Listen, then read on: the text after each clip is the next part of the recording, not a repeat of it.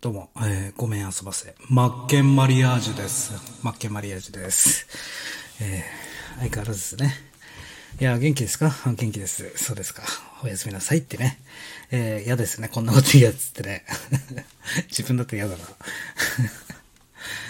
あ適当ですいませんね、えー北海道の高田純次と申します。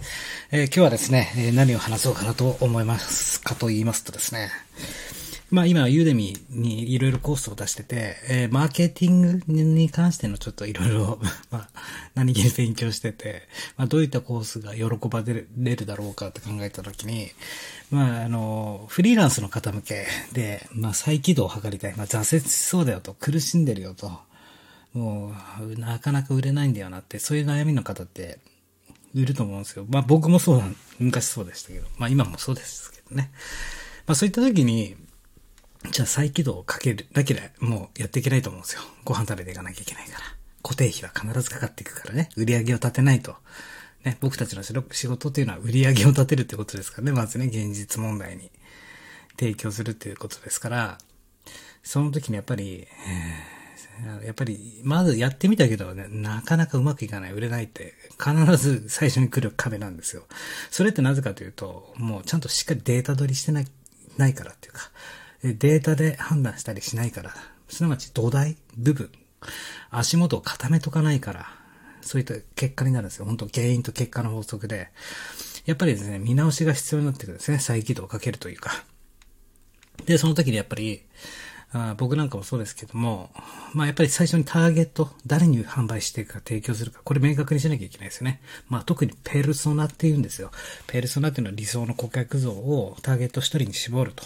で、またターゲティングってもいろいろあるんですけど、ターゲット、ターゲティングっていうかターゲットってなると、えー、昨日も言ったかな。何十代から何十代って結構中カテゴリーぐらいになるんですよ。ペルソナはさらに絞るんですよ、ここから。これなぜ必要かと。で、最初にその土台を構築するにあたり、3W1H とか、まあ 5W1H とかってよく言う、使うんですけども、まあ誰に、なぜ、何を、どのようにですよね。who, why, what, how. ここをやっぱり明確にしなきゃ、元も子もないし始まらないですよ。それはどういうことかというと、まあ、ターゲットを明確にして、なぜその人たちに提供する必要があるのかとか、その人たちの本当の悩み、潜在的な悩みはどういうものなのかっていう、僕たち提供者側は全部把握しなきゃいけないんですよ。まあ、全部とは言いませんが、あの、相手のことをしっかりと把握しなきゃいけないんですよ。で、まあ、カルテを作るみたいなものなんですよ。顧客のカルテ。これが大事、大事なんですよ。商売していくにあたってね。カルテを、カルテを作ると。その時に一番最初に必要になってくるのが、この 3W1H だったりね。誰に、なぜ、何を、どうやって。これをちゃんとしっかり把握し、あの、明確にしておかないと、ね。やってないですよね。絶対。僕も最初やんなかったもん。やんないんですよ。まあ、とにかく販売しろ。物出せ。商品出せ。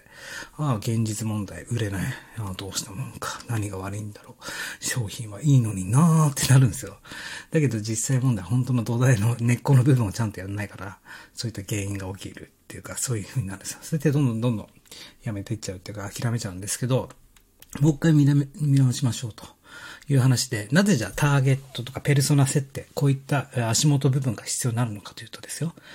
えー例えばですね、まあ、釣りをするとしますよね。じゃあね、ターゲット決めるのに、ペルソナ決めるのに釣りをするとするじゃないですか。で、釣りをするにあたり、海で釣れる魚と、川で釣れる魚と、湖で釣れる魚っていうのがあるわけですよ。生きてる生き物が違うわけじゃないですか。同じ釣りでも。海で釣るのか、川で釣るのか、湖で釣るのか。違いますよね。すなわちそれはどういうことかというと、まあ、市場ってことですよ。ニーズですよね。どこの海で釣るか、どこの川で釣るか、どこの、何？えー湖で釣るか。ですよね。まず、ニーズですよね。まあ僕だったら、まあ、レディースファッションで釣るのか、メンズファッションで釣るのか。そしてさらにそこに、そこでですよ。じゃあ海に例える、例えるとするじゃないですか。じゃあ海で釣りをします。ね。じゃあ、えー僕に置き換えたらメンズファッションっていう海で釣りをするとしますよね。じゃあ、沖で釣るのか、ね。それとも手前側の海、岸で釣るのか、岩場で釣るのかで、どんどん変わってくるわけですよ。すなわち、それが中カテゴリーってやつなんですね。市場にニーズを調べるための。じゃあ、メンズファッションの中の、じゃあトップスを売るのか。っていうことなんですよ。で、最初にやっぱり売れるとこ、釣れるところで釣りをしなければ、ね、いくらね、ドブみたいな海で釣っても魚なんて釣れないわけですよ。だけど、釣れる、もう、釣りか、もう釣りか線か、なんていうんだ？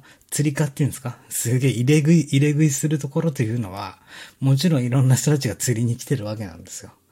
ね、特に岸壁なんていうのは。簡単に釣れるところはですよ。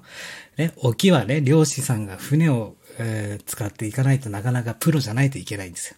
だけど、岸というのはね、誰でも釣れるから簡単に。みんなやっぱライバルが集まるわけですよ。そして、もっと考えなきゃいけないのが、じゃあ、海で釣ります。海にいる魚を釣ろうと。そして、岸、岸で釣るっていうのを決めるとするじゃないですか。そしたらですよ、今度はじゃあ、イカを釣るのか、ね、マグロを釣るのか、鮭を釣るのか、はたまたタコを釣るのかで、全部釣り竿も変われば、仕掛けも変われば、餌も変わってくるわけですよ。それを、じゃあどんどんどんどん絞っていって自分ができる商品やサービス提供してるものっていうのは、じゃあ何を釣りたいのかってことなんです、結局。どこの海で、そしてやっぱり釣れる海で釣らなきゃいけないですよね。ここ大事ですよね。だけど、よくやりがちなのがニッチですよ。ニッチに行き過ぎる。需要のないところのニッチ。要は、ドブの海で、ね、釣れない魚を釣ってるっていうことですよ。やはり大事なのは、釣れる海、なおかつそこで自分が釣りたい魚をしっかりと釣っていくということですよ。ね。そして僕たちの仕事っていうのは釣れる仕掛けを作っていかなきゃいけない。ね。上質な餌をつけなければいけないんですよ。ね。で、釣れるポイントをしっかり押さえとかなきゃいけない。その海の釣れるポイントを、のことをしっかり覚えておかなきゃいけないんですよ。そしてですよ、大事になってくるのは、釣る魚の特性のことを知らないといけないじゃないですか。ね、何時、お昼の何時からが一番お腹減ってて釣れるし、とかっていう。すなわちお客様のことを知らなければ意味がないよってことなんですよ。僕たちは商品やサービスを提供する側ですからね。釣りをする側なんですからね。っていうことは、釣る魚のことを知らなきゃいけないってことで、最初にやらなきゃいけないのがこのペルソナ設定っていうのがそうなんですよ。お客様のことをしっかり決めてあげる。これが大切になってくるわけですね。まあ、今回はいや、まあ、こういうことを考えながら資料を作ってて、まあ、こういう話、例え話ってやっぱ大事ですよね。ものを伝えるにあたって。わかりやすい言葉で、じゃあ物に例えるとどうやったら相手が理解してもらえるか、これって大事かなと思って、えー、今日の音声はここまでとさせていただきたいと思います。オンライン社会の歩き方、マッケンマリアージュでした。失礼します。おやすみね。じゃあり。